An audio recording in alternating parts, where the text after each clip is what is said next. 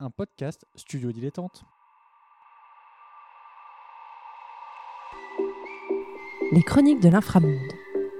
On a décidé de monter une maison d'édition indépendante. Et on vous explique comment faire. On publie des ouvrages qui nourrissent les réflexions et les savoirs autour de l'imaginaire.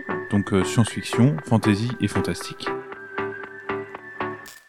Bonjour à tous et à toutes. Bienvenue dans un nouvel épisode des chroniques de l'inframonde. Ici Fanny et je suis avec mon collègue Corentin. Bonjour à tous. Et aujourd'hui, on va vous parler de ce qui, à bien des égards, constitue le cœur de métier d'éditeur et d'éditrice. C'est la direction d'ouvrage. Donc derrière ce terme un peu large, on recouvre toute une série de phases de relecture, de commentaires sur, euh, sur un texte pour l'amener de l'étape du manuscrit au texte éditable qui va euh, être dans le livre. En général, on va dire qu'il y a trois personnes autour euh, de- ce retravail. D'abord l'auteurice qui produit le texte. Ensuite, il y a la personne qui va être à la direction de l'ouvrage qui va le commenter. Donc là, c'est un, un éditeur ou une éditrice. Et euh, à la fin, euh, quelqu'un qui se chargera de la correction euh, du texte. Et on va un peu revenir sur ces rôles en détail. On avait utilisé plusieurs termes hein, pour nommer cette phase du travail. Relecture, réécriture, retravail, direction d'ouvrage. Moi, direction d'ouvrage, c'était un terme que évidemment je connaissais parce que bon, enfin, c'est utilisé dans l'édition, mais que par exemple, j'avais jamais spécialement vu utiliser dans les structures euh, où je travaillais. On peut aussi simplement parler de travail éditorial puisque euh, c'est au, cœur de notre boulot d'éditeur que de diriger un ouvrage. De la même façon, il peut y avoir autant de cas de figure et de pratiques que de livres publiés, ou en tout cas de, maisons d'édition à minima. Euh, donc on va forcément grossir le trait et on va forcément faire des généralités. Ce travail-là, il dépend un peu aussi du manuscrit et de la façon dont, il, dont on l'a entre les mains en tant qu'éditeur. Donc on peut faire la distinction entre deux types de manuscrits. Donc dans un premier cas, c'est un manuscrit abouti. Le texte a déjà été relu et retravaillé par, euh, par l'auteur ou l'autrice. Parfois, il peut même avoir ses propres relecteurs et relectrices pour les premiers jets. Dans ces cas-là, euh, côté édition, on le reçoit et le texte a déjà connu un certain affinage. Euh, L'autre cas de figure qu'on peut avoir, c'est un projet où on s'est déjà accordé entre euh, l'éditeur et l'auteur, hein, une sorte de commande de texte par exemple, et quelque chose qui n'est pas encore écrit, ou alors quelque chose qui n'est pas encore abouti. Dans ce cas-là, le retravail va être en parallèle de l'écriture de l'ouvrage. Du coup, le rôle de l'éditeur ou de l'éditrice, dans les deux cas, euh, de la personne qui dirige l'ouvrage, c'est de faire des commentaires de fond et de forme, dont le seul but est de servir le texte et son, son auteur ou son autrice. C'est un travail d'aller-retour qui peut parfois toucher à la structure euh, d'un livre, à son écriture, et même à, l'histoire ou à la description de ses personnages dans le cas d'une fiction. J'ai un exemple concret hein, lors d'une relecture, donc c'était une, fiction, on va dire à, deux tiers de l'intrigue, il y avait un personnage qui arrivait, qui résolvait euh, tout le schmilblick, et en fait on n'en parlait jamais avant. On aurait dû au moins en entendre parler comme existant. En tant que relectrice, euh, moi c'était l'un des premiers points que j'ai soulevé, et l'autrice pensait l'avoir indiqué. Et elle s'était rendue compte que c'était un, élément qu'elle avait, euh, qu'elle avait coupé quand elle avait retravaillé. Elle avait complètement oublié de le réintroduire au début du bouquin. Et euh, voilà. Et là, c'était juste réapporter de la cohérence parce que euh, pour le coup, ça fonctionnait si le si ce personnage avait été présenté un peu plus tôt. Donc l'idée, c'est pas de, de réécrire tout, le, tout le livre, hein, on n'est pas du tout là, mais de pointer les incohérences, les faiblesses de structure, euh, de permettre à l'auteur ou à l'autrice d'affiner. Et, euh, et aussi parfois, parmi les, les commentaires qu'on peut faire en côté éditeur, euh, on peut demander aussi d'un peu plus adapter à la ligne éditoriale, aux réalités économiques, c'est-à-dire que là, bah, faut couper parce que en fait, un livre de, je sais pas, 1000 pages, en fait, c'est pas possible à imprimer, ce sera pas un bel objet. Ou alors, bah, du coup, euh, c'est pas faut couper, mais on va faire deux tomes. Ça sera pas possible. Voilà, il y a plein de solutions. Après, on en discute. hein. L'idée, euh, c'est euh, de discuter du projet éditorial avec euh, l'auteur, entre l'auteur et l'éditeur, pour arriver à un objet fini qui satisfasse tout le monde, en fait. C'est ça. Et du coup, cette phase de, de relecture et écriture, elle se concentre sur deux aspects qu'on pourrait appeler micro et macro. Euh, du côté macro, on s'intéresse euh, à la structure du livre, ça on l'a dit, à sa cohérence globale. C'est un peu là-dedans que s'ancre euh, hum, l'exemple de, de Fanny. Donc on verra si les parties s'articulent bien entre elles ou si les chapitres sont bien, se suivent bien, si l'histoire se tient dans son ensemble, s'il n'y a pas d'incohérence majeure. C'est un niveau de travail où on peut être amené à faire des coupes euh, importantes dans le texte, retirer des pages par poignée entière, on parle de, potentiellement d'une dizaine de pages, ajouter des chapitres euh, qui euh, étaient nécessaires, ce genre de choses. Côté micro, en fait, là, on va plutôt s'intéresser au style et à la faculté du texte de transmettre un propos. Euh, que ce soit les émotions, les descriptions, euh, le rythme de l'aventure euh, pour la fiction. Côté, essai, c'est est-ce que le texte est suffisamment clair pour transmettre l'information qu'il est censé véhiculer? Là, la forme, elle est passée au crible. C'est les répétitions, les tournures les, rythmiques de phrases, le- le vocabulaire employé, est-ce qu'il est pertinent et tout ça. Et du coup, ce travail il peut se dérouler de différentes façons, soit d'une traite, soit plus souvent, parce que c'est quand même plus simple, en deux vagues. D'abord donc à cette échelle globale, puis au plus proche du texte. Parce que c'est tout simplement plus facile hein, et plus sûr de travailler sur un texte dont on sait que la forme, euh, et la structure ne bougeront plus, qu'on n'a plus qu'à attaquer euh, les paragraphes, l'écriture, etc. Ça nécessite plusieurs allers-retours, potentiellement très nombreux, parce que l'idée c'est évidemment pas que l'éditeur donne des instructions et que euh, l'auteur les suive. Euh, on doit pointer des éléments qui fonctionnent plus ou moins, des passages qui sont plus faibles que d'autres, suggérer des améliorations, et l'auteur ou l'autrice euh, n'est pas tenu de tout appliquer, c'est un dialogue. Il garde la maîtrise finale de ce qui sera dit, mais par contre c'est clairement une histoire de compromis.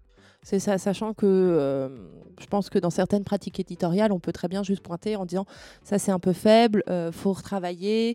Nous, on a déjà l'habitude, on propose toujours une solution si on pointe quelque chose qui nous convient pas. Cette phase, elle peut être assurée euh, selon la taille de la structure éditoriale par une ou plusieurs personnes. Euh, par exemple, il peut y avoir une personne qui va vraiment traiter euh, de toute la phase macro, donc la structure et tout ça. Euh, là où il y aura une autre personne qui, se- qui travaillera sur la forme micro du texte. Donc ces, ces deux personnes, euh, la plupart du temps, elles, elles communiquent hein, pendant ces phases de, retravail. C'est ça. Là aussi, pour donner un exemple concret, aux éditions du commun, ils ont euh, un éditeur euh, qui est un des deux éditeurs en poste, qui va euh, coordonner le livre et qui va souvent avoir un autre lecteur qui va apporter un regard. Et ce sera vraiment un travail euh, en duo. Et du coup, le dernier point, mais sur lequel on va passer rapidement, parce que ça relève pas de la direction d'ouvrage à proprement parler, c'est celui de la correction typo-ortho. Typographique, orthographique. C'est ça, désolé. Selon les cas, euh, eh ben, l'auteur il peut ne même pas être impliqué dans cette phase, hein, puisque ça relève de, bah, du bon français, même si c'est vraiment pas une expression euh, que, j'apprécie. Euh, là aussi, les pratiques, elles changent selon la maison d'édition. Celles qui en ont les moyens, elles privilégient l'embauche d'un ou d'une correctrice professionnelle. On va leur rendre hommage et on va quand même préciser que c'est souvent d'une correctrice, qui viendra apporter son regard sur le sujet et qui signalera tout ce qui semble relever de l'anomalie. Tu as tout un système de code très spécifique à ce domaine. C'est important qu'il le signale et pas qu'il le corrige via ce système de code, parce que par exemple, euh, l'auteur euh, ou l'autrice ou l'éditeur peuvent vouloir garder certains détails, certaines, euh, certaines choses qui apparaîtraient comme des erreurs, mais qui en fait relèvent de la langue parce que la personne parle un, un parler spécifique. Et ça fait finalement beaucoup de gens qui sont impliqués sur le texte, et vraiment sur l'écriture du texte, sur la réécriture du texte, et pas sur la gestion économique. Là, on est sur vraiment le, le travail de, de création, quoi.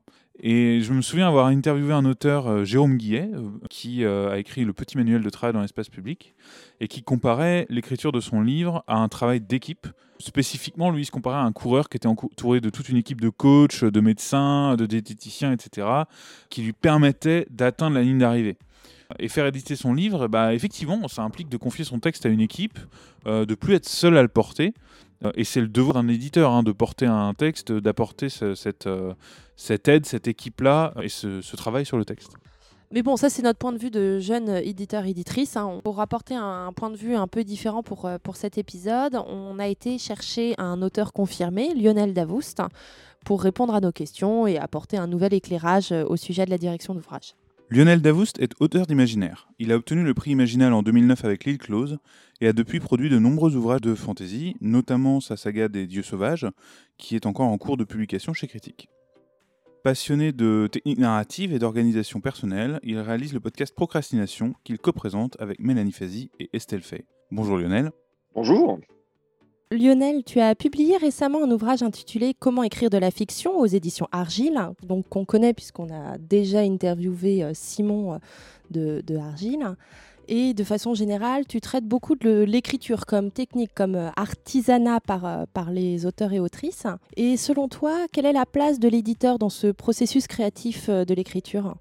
Alors, quelque part, je dirais, si quelqu'un doit avoir une approche euh, artisanale et technique, c'est probablement l'éditeur d'abord, en fait, puisque l'auteur ou l'autrice peut s'en dispenser en fonction de la manière dont il ou elle crée. Il y a euh, des, auteurs qui écrivent vraiment au fil de la plume, évidemment font des corrections derrière, mais euh, il y a mille et mille façons de créer et je dirais l'approche technique n'est pas nécessaire pour, pour l'auteur. Euh, qui peut être euh, quelque part dupe ou victime euh, du, propre du chaos qui, préside à sa création. l'éditeur, lui, pour le coup, alors même si l'éditeur reste avant tout le premier lecteur du manuscrit et le reçoit comme un lecteur, pour après, ce que moi j'aime bien dire, servir le propos, c'est-à-dire servir le projet, euh, voir comment est-ce que, voir quel était le projet de l'auteur et voir comment le porter encore plus haut euh, pour le servir de la manière qui soit la plus efficace possible. Hein, à supposer qu'il y ait des euh, métriques objectives dans ce métier, ce qui n'est évidemment pas le cas, mais disons pour, pour, résumer, c'est probablement l'éditeur qui quelque part doit être un peu le garant de cette technique pour voir simplement y a-t-il des manières plus efficaces de servir le propos plus accessible de manière à ce que le projet, sans qu'il soit dénaturé, puisse toucher son public déjà, et euh, espérons-le, un public euh, le plus vaste possible, ce qui peut parfois peut être euh, atteint avec des astuces de technique, tout ça évidemment sans dénaturer, dénaturer le propos et le projet. Et très concrètement, toi, comment tu le vis ça? C'est quoi les exemples que tu as vécu de moments où l'éditeur est venu t'apporter cette expertise?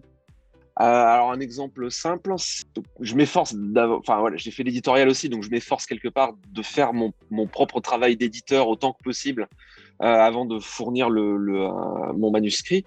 Mais bon, forcément, hein, j'ai le nez dedans, donc j'ai pas, même si j'essaye d'avoir le maximum de recul, je l'ai pas forcément. Et un exemple, par exemple, très concret de ça, c'est dans, dans, le, dans le troisième tome des Dieux sauvages. il y avait le, il y avait en guillemets, le score. Il y avait, une micro-scène qui faisait deux, trois pages, qui était, un reliquat d'un fil narratif que j'avais décidé de complètement euh, évacuer. Parce que, parce que je n'avais pas de manière de le servir de manière intelligente et en plus il apportait pas grand chose. Et puis, bon, bref. Et ces trois, quatre pages servaient à donner une info. Et là, euh, ma directrice d'ouvrage, Florence Bury, euh, big up à elle, vient sur ces pages et me note en me disant en fait, tu prolonges une scène qui finalement se terminer de manière très forte juste avant. Et ces trois quatre scènes, en quelque part, rallongent la sauce et elles sont peut-être pas forcément pertinentes. Ce à quoi moi j'avais répondu, oui, mais en fait, j'ai besoin de telle information, de faire passer telle information pour donner euh, la gravité de la situation. Il y a cette info qui est importante. Ce à quoi elle m'a dit, mais tu peux la faire passer dans l'exposition de manière un peu plus facile. Tu rajoutes un ou deux paragraphes à tel endroit, tu leur racontes de telle manière, et ça te permet de virer les trois pages qui, les trois pages qui, arrivent à la suite. effectivement, à la, avec le recul, ces trois pages disaient de manière euh, probablement un peu, euh, un peu délayée une information. En gros, trois pages ne servaient pas pour passer cette information-là. Florence avait raison, les deux, trois paragraphes allaient très bien. Mais en fait, moi, j'étais aveuglé par le fait que j'avais écrit ces pages qui revenaient d'un film narratif précédent qui avait de toute façon disparu.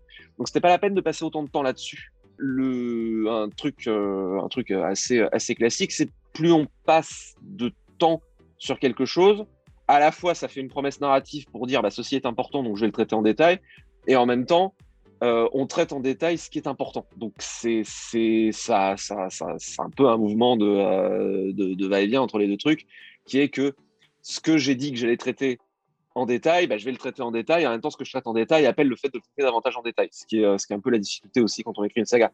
Donc, bref, là, clairement, euh, Florence m'a montré qu'on pouvait traiter ce truc-là de façon beaucoup plus efficace en virant ces trois pages qui finalement redisaient euh, de manière un peu déliée ce qui avait été dit avant. Donc, typiquement, ce genre de truc en disant, bah voilà, là, finalement, en faisant une coupe franche d'une scène qui sert à rien, qui a été traité ailleurs euh, ou de manière plus efficace, on peut dynamiser grandement le récit sans perdre euh, ce que ça raconte et peut-être au, contraire, dans certains cas, aller vers la concision, aller vers les coupes permet de, donner plus de, d'impact à une information, en fait. Plutôt que finalement, quelque part, sinon elle, est elle peut être enterrée dans, dans une scène. Donc là, c'est typiquement le fait que Florence m'a montré comment je pouvais servir de manière plus intéressante mon propos et ce que je voulais faire passer, euh, paradoxalement, en euh, y accordant moins de, euh, moins de temps d'antenne. Et donc, on, l'a dit, ton dernier texte, c'est un essai. Lors du retravail de ce texte avec ton éditeur, est-ce qu'il il y a quelques points qui t'ont paru différents de tes expériences précédentes de publication de fiction? Je me suis rendu compte, alors je voilà, quelque part, alors c'est pas vraiment des essais, mais avec le blog qui a plus de 10 ans maintenant, le temps passe, c'est-à-dire que ça remonte probablement au Jurassique en termes euh, en temps internet. Donc l'écriture euh, un peu de l'écriture de non-fiction, euh, je me suis rendu compte finalement, mais je l'ai vu à l'écriture de l'essai en fait. À quel point finalement, ça a beau être mon premier essai, finalement quelque part j'écrivais des trucs comme ça depuis, plus de 10 ans et en fait vraiment la facilité de l'écriture de l'essai m'a vraiment surpris alors, il y avait plein de choses. Il y a d'une part le fait que euh, bah, c'est des trucs que je traite en atelier d'écriture. Euh, il y a toute une partie dans comment écrire la fiction qui est la partie construire qui finalement et j'avais beaucoup théorisé pour des ateliers d'écriture à distance que, euh, que, je faisais autour de la notion de conflit narratif. Donc, donc il, y y, y, avait toute une convergence de trucs qui sont que c'est des sujets que je traite depuis longtemps, que finalement je blogue tous les jours quasiment depuis plus de dix ans. Donc, je me suis rendu compte que bah, j'étais mûr pour l'exercice. Mais aussi, un autre truc qui m'a frappé, c'est que dans la fiction, il y a la fiction, c'est multidimensionnel. C'est-à-dire que dans la fiction, il faut garder la trace de l'état d'esprit des personnages, de l'espace, de la vision, du sensorium, c'est-à-dire les cinq sens au-delà de la vision, enfin les quatre sens au-delà de la vision, l'attention narrative, le dynamisme de la nation. Il y a en fait il y a, on fait, on fait rentrer énormément de dimensions dans une forme qui reste toujours finalement fondamentalement linéaire, qui est qu'on lit phrase à phrase. L'essai, c'est dégoûtant parce que c'est vachement plus facile. En fait, il n'y a pas tout cet aspect multidimensionnel. Il y a un fil, un fil de pensée principal. Éventuellement, on peut partir un peu à gauche, à droite. On peut tricher avec des notes de bas de page en, en, menant des, euh, des, fils parallèles. Mais globalement, un, un essai, un fil, un fil de réflexion, c'est un fil. Il y a un fil de pensée à suivre. Ce qui est vachement plus facile, en fait. C'est vachement plus facile que, que le côté multidimensionnel de la fiction. En tout cas, j'ai trouvé. Euh, et donc, il n'y a pas toute cette, euh, cette, espèce de jonglerie qu'il y a en fiction. Alors, je ne parle pas par rapport à, à, la pensée elle-même, qui peut être très complexe et tout, mais par contre, par rapport à la forme, moi, j'ai trouvé la forme très reposante, en fait qui est de, de, de j'ai pas besoin de constamment garder mille choses à l'esprit. En me disant est-ce que j'ai pas perdu tel personnage à tel endroit? Est-ce que j'ai pas perdu euh, tel aspect important du décor qu'il faut que je reglisse un peu de manière importante? Le fil de raisonnement il y en a grosso modo un principal. Donc ça c'était vraiment la grosse surprise pour moi. Et je pense que du coup à la correction à l'édition ça ça a été pas mal la grosse surprise pour euh, la direction éditoriale à Argile parce que bah, euh, finalement, alors après, on s'était beaucoup mis d'accord à l'avance hein, sur ce qu'il y aurait dans le bouquin. Donc, bah, j'ai livré ce sur quoi on s'était mis d'accord. Et en gros, bah, ils m'ont dit, bah, écoute, on est d'accord, qu'est-ce que tu veux qu'on te dise? Donc, euh, donc, globalement, il y a eu, n'y a jamais eu de, de, discussion sur vraiment le fond, quoi. Il y a eu deux, trois, euh, deux, trois questionnements de détails sur euh, euh, voilà, est-ce que tu es sûr que tu veux aller à tel endroit Et voilà, juste d'interrogation. Mais, mais pas du tout sur des choses de construction ou, bah, par exemple, le, coup des pages, comme je disais tout à l'heure, jamais eu, on n'a pas eu de discussion, de, conversation de ce genre-là. Sur est-ce que tel endroit c'est pertinent? Est-ce que tel endroit on peut pas le servir ailleurs de telle façon parce que telle information est passée? Il n'y a, a, pas eu ce genre de choses j'ai, dans, dans, dans, ma vie antérieure, j'ai fait des mémoires d'ingénieur, donc peut-être que ça a aidé aussi, je sais pas. Mais en tout cas, euh, on a une discussion rigolote euh, avec, euh, les, avec l'équipe éditoriale d'Argile qui m'ont dit alors, je sais pas si j'ai le droit de dire ça, et ils taperont si jamais ils voulaient pas que je le dise, mais euh, qui m'ont dit, écoute, euh, on a presque honte de dire qu'on a dirigé le texte parce que, euh, en gros, on a corrigé 4, une répétition et, voilà. Et, c'est, encore une fois, ça, donne l'impression que je m'envoie des fleurs, mais non, c'est juste qu'on s'était mis d'accord sur ce qu'on allait dire, enfin sur ce qu'on allait dire. On s'est mis d'accord sur le format, On m'a dit, on veut que ce soit, on voulait que ce soit un bouquin concis. Les gens d'Argile m'ont donné la jauge. Bah, la jauge, je suis rentré dans la jauge, que c'est plus facile que dans la fiction où quelque part les trucs s'entraînent les uns les autres et où des fois les choses s'emballent. Euh, donc, euh, donc le, travail a été finalement assez rapide. En correction, ça a été principalement des questions de forme, des questions de détail, mais j'ai pas de fond du tout. Mais bon, c'était mis d'accord sur le fond. Et puis quelque part, bah, euh, ils avaient lu mon blog et ce que je pouvais dire dans Procrastination. Donc ils savaient ce qu'ils achetaient. Donc quelque part, il y avait, je pense qu'il n'y avait pas trop de surprises non plus sur le discours. ils ont retrouvé ce en gros, euh, ils, voilà, ils savaient ce qu'ils achetaient, ils ont retrouvé ce qu'ils achetaient, bah, c'était cool. Donc ça, c'est voilà. Je sais pas. Alors, je pense que c'était un peu un cas particulier parce que c'est aussi la synthèse de tout ce que j'ai bien pu essayer de développer et d'apprendre au fil des ans. Je sais pas si ça serait le cas sur un autre ouvrage, euh, mais je pense que sur un, essai, euh, c'est intéressant. En tout cas, moi, j'ai trouvé c'est intéressant pour en, tant qu'auteur de, en gros, de, de donner le plan avant, quoi ce qui est très facile dans un essai par rapport à la fiction. Euh, la fiction, même si on peut planifier, euh, ça, peut partir un peu à gauche à droite, et on peut, euh, et la dynamique du récit peut, s'emballer et avoir, l'auteur qui, est accroché au récit derrière en faisant ah, ah, ah, arrêtez le récit, je veux descendre. Donc, voilà, sur un plan, c'est sur, sur un essai, c'est facile de donner le plan, et à partir du moment où l'éditeur est d'accord sur le plan, bah, euh, quelque part, il n'y a plus qu'à livrer. Donc, je pense que euh, le, travail est différent à ce, niveau-là, qui est que euh, c'est c'est extrêmement plus facile à structurer. Moi, j'ai tendance à structurer de base, donc j'ai eu, eu de la facilité à écrire le bouquin, mais parce qu'il a été structuré à la base et qu'on s'est mis d'accord, en fait. C'est un boulot qui est beaucoup plus, oserais-je dire, scientifique. Ouais, scientifique, quoi. Merci beaucoup à Lionel de nous avoir apporté son regard sur ce sujet. C'était vraiment intéressant parce qu'il est avant tout auteur de fiction, mais il vient de se prêter, on l'a dit, au jeu de l'essai, et c'est un exercice qui a ses propres impératifs. Et ça, on s'en est vite rendu compte et on a dû l'intégrer à nos méthodes. Du coup, au niveau de l'inframonde, comment est-ce qu'on s'organise, nous? Globalement, euh, notre organisation correspond à celle qu'on a exposée dans la première partie de l'épisode, hein. c'est-à-dire qu'on va avoir une phase de restructuration du texte et ensuite, une phase où euh, on travaille un peu plus sur, euh, sur le style euh, pour rendre accessible un texte qui, qui est parfois très scientifique ou au contraire rendre un peu plus scientifique un texte qui serait peut-être trop vulgarisant. Donc voilà, on, on, essaye de trouver cet équilibre entre les deux.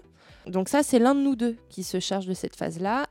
L'autre intervient pour compléter le travail, apporter un autre regard, un regard neuf, et aussi pour aider à trancher, à discuter sur les restructurations. Ça, c'est quelque chose qu'on fait souvent quand on réfléchit à quels sont les passages à remettre en avant, qu'est-ce qui, va être le point crucial de la thèse euh, sur lequel on va construire tout le pivot de l'ouvrage, bah ça, on, en discute entre nous parce que c'est, euh, et avec l'auteur et l'autrice, de manière à, arriver à un résultat qui satisfasse tout le monde. Ça permet aussi de, trancher hein, si jamais il y a un conflit, parce que ça peut arriver, entre euh, ce, que, ce qu'envisage l'éditeur et ce qu'envisage l'auteur. Le fait qu'il y ait un second relecteur qui arrive plus tard et qui n'a pas échangé sur le texte avec, euh, avec le directeur euh, à, première vue. Euh, S'il arrive en relevant le même souci plus tard, ça permet de remettre les choses sur la table de façon un peu euh, renouvelée et de, donner de la légitimité à ce point. Euh, ça, c'est notre organisation à un niveau structurel. Maintenant, ce qu'on propose concrètement comme retour aux auteurs. Donc, pour le moment, on apporte assez peu de retours sur le fond et la dimension scientifique du texte. On estime qu'on n'a pas l'expertise pour ça et que ça relève pas forcément du travail éditorial. Évidemment, il y a un minimum d'approche, mais c'est des gens qui ont fini leur thèse. Et d'ailleurs, c'est la raison pour laquelle on a commencé à travailler que sur des textes qui sont validés par le milieu scientifique, des thèses ou des mémoires qui ont été soutenues. Ça nous permet euh, de nous concentrer sur le travail purement éditorial et ça fait déjà beaucoup. Parce que euh, entre une thèse soutenue et une thèse publiée, il y a tout un travail. Il y a vraiment un monde d'écart. C'est un peu paradoxal parce que quand on voit une thèse, c'est un ouvrage fini, terminé, hein, qui a été publié en ligne la plupart du temps. Hein et euh, qui a été validé. Sauf que c'est une forme qui ne correspond pas du tout à un ouvrage, on va dire, grand public. Et donc sa forme va nécessiter un travail euh, de, restructuration que je pense être beaucoup plus important que le travail de restructuration qu'on peut demander à un roman, par exemple. Euh, les premières modifications, c'est donc la structure et la taille du texte. Donc pour, pour donner un ordre d'idée, on, a une thèse sur laquelle on travaille où on est sur 1 800 000 caractères de la thèse. Nous, on a fait notre calcul. Si on veut que les livres aient la taille qu'on souhaite leur donner, faut pas qu'on dépasse les 700 800 000 caractères dans le texte. Donc voilà, c'est plus que divisé par deux le texte. C'est énorme. Tout ce travail de coupe euh, et de synthèse, il permet également d'intervenir sur l'organisation du texte dans son ensemble. Il peut changer le plan en fait. Euh, parce que, imaginons qu'à la lecture d'une thèse, on s'aperçoive que le cœur du propos se situe dans la troisième partie. Il faudra d'une part identifier les éléments les plus cruciaux à conserver des parties 1 et 2, et puis euh, virer le reste. permet de simplifier le travail de synthèse de l'auteur ou de l'autrice, mais ça implique aussi de restructurer en conséquence la troisième partie, qui devient l'intégralité du texte. Et on devoir y insérer les éléments qu'on a conservés malgré les coupes, etc. Et tout ça, ça peut considérablement changer le plan. Et enfin, euh, et ça c'est assez évident, hein, on adapte le contenu notre but, c'est pas à proprement parler de faire de la vulgarisation, hein, comme on disait, c'est juste d'amener le texte à être lisible par un plus grand nombre que le seul cercle de l'université. Il s'agit d'adapter le registre euh, de sorte qu'il soit plus facilement assimilable par un plus large lectorat. Vérifier que le vocabulaire employé est accessible et si euh, s'il est extrêmement spécifique, il faut qu'il soit euh, défini à un moment donné, par exemple. Et donc là, voilà, ce travail de, définition, c'est à nous de notre côté, en fait, hein, on pointe les éléments qui pourraient être inaccessibles à, une certaine frange du lectorat pour demander à ce qu'ils soient explicités ou euh, peut-être mis en lexique aussi. Hein. Je veux dire, voilà, il y a plein de, solutions. Ou retirés s'ils n'apportent pas quelque chose vis-à-vis -vis de ce qu'on a fini par conserver. Et du coup, tout ce travail-là, c'est vraiment le nôtre, c'est celui des éditeurs. Mais dans une maison d'édition qui se consacre à valoriser la recherche, comme c'est notre ambition, il y a aussi euh, une autre entité qui peut intervenir là-dessus, et c'est le comité scientifique. Pour résumer, ce comité, ce comité, il va principalement être constitué de chercheurs en poste, donc de maîtres de conférences ou de, de, professeurs des universités, dont une part du temps professionnel peut être consacrée à ce rôle de comité scientifique dans une structure éditoriale donc c'est souvent des presses universitaires. Nous, on n'est pas une presse universitaire, mais c'est possible d'essayer de, de, mettre ça en place. Ils pourront donc avoir un regard sur les manuscrits, un peu comme un comité de sélection dans une maison d'édition classique.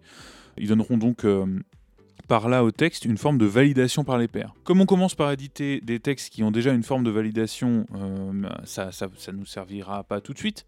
Mais quand on commencera à travailler sur des ouvrages qui n'ont jamais fait l'objet d'une soutenance, comme des essais de chercheurs euh, ou des, des, essais d'autres professionnels, bah là ce sera vraiment important d'avoir ce regard-là. Un comité scientifique, ça peut par exemple avoir un rôle de premier lecteur. Euh, qui va euh, valider si oui ou non l'ouvrage dans le manuscrit proposé a les qualités scientifiques pour intégrer euh, la ligne éditoriale et proposer un certain nombre de retours de lignes d'amélioration, de restructuration, de conseils pour l'auteur et aussi pour nous en tant qu'éditeur pour ensuite encadrer le travail. ce travail est souvent fait de manière anonyme par un ou deux rapporteurs, comme on dit dans le milieu. Les retours du comité scientifique va nous permettre, euh, nous, de nous concentrer sur l'aspect éditorial du retravail du texte, tout en donnant aux gens, donc aux, lecteurs et aux lectrices, euh, qui vont nous faire confiance, l'assurance que cet ouvrage, en passant par chez nous, a eu un regard d'expert et qui sera euh, enrichi par le passage par le comité scientifique. Donc on est actuellement en train de, démarcher des chercheurs et des chercheuses qui ont le temps et l'envie de se consacrer à ce type d'activité. Donc on a déjà eu euh, voilà, des réponses euh, plutôt, euh, plutôt positives, voire même très enthousiastes pour former ce, comité qu'on espérerait voir le jour pour la fin, pour l'année prochaine. quoi. C'est ça. Et en fait, avoir un comité scientifique, c'est aussi un engagement vis-à-vis des auteurs. C'est-à-dire qu'ils sont c'est des gens qui nous confient leurs textes, euh, leur texte théoriques et euh, avoir un comité scientifique, c'est la garantie qu'on peut apporter un regard et un accompagnement qui est vraiment euh, poussé sur leur, sur leur travail. Et, je trouve que c'est une valeur qui est vraiment ajoutée sur, sur notre, notre projet en tout cas comité scientifique, c'est un gage de, fiabilité pour nos auteurs et nos autrices, quels qu'ils soient, parce qu'effectivement, on a vocation à, publier des, gens de la communauté universitaire, mais pas que. Hein.